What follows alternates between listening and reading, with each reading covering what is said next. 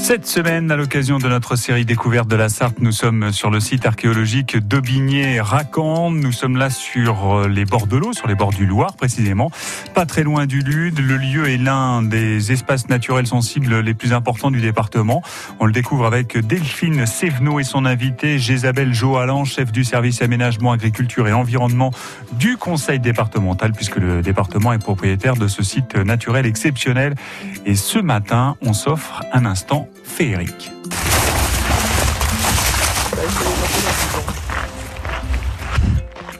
Alors devant le théâtre aujourd'hui et devant ce théâtre eh bien, se joue une autre scène, celle des papillons, des espèces rares quasiment uniques et c'est euh, sur ce site que ces espèces sont présentes, Jésabelle.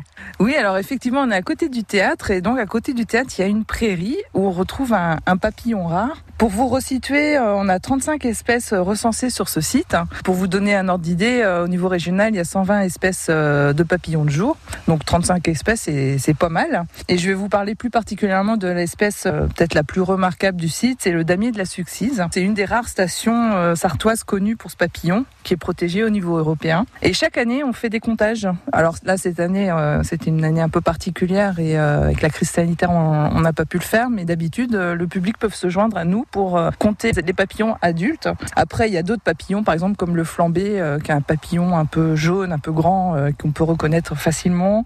Il y a des petits papillons, des petits azurés. Enfin voilà, il y a toute une multitude de papillons. Sinon, sur cette même partie, on peut retrouver pas mal d'orthoptères.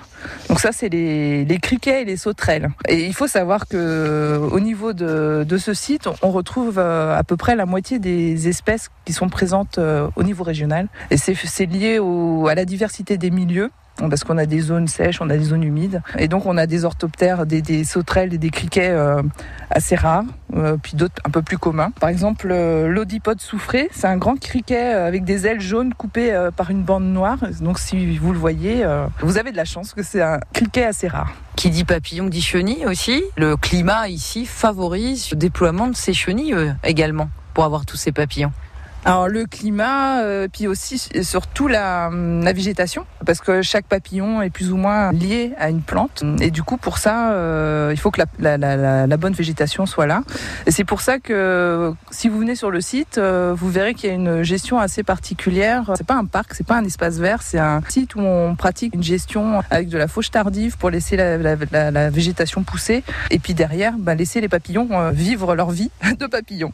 C'est pas étonnant, puisque devant un théâtre, il y a toujours un côté court, un côté jardin. Donc c'est assez logique finalement. Enfin, c'est la nature. On est dans un espace de nature. Un espace de nature qu'on va continuer à visiter demain avec le parcours Rando Clim. Je rappelle que nous sommes sur le site archéologique d'Aubigné-Racan. C'est aussi un espace naturel sensible exceptionnel chez nous en Sarthe. La musique revient dans une petite minute sur France Bleu Maine. On va écouter Doja Cat Seiso.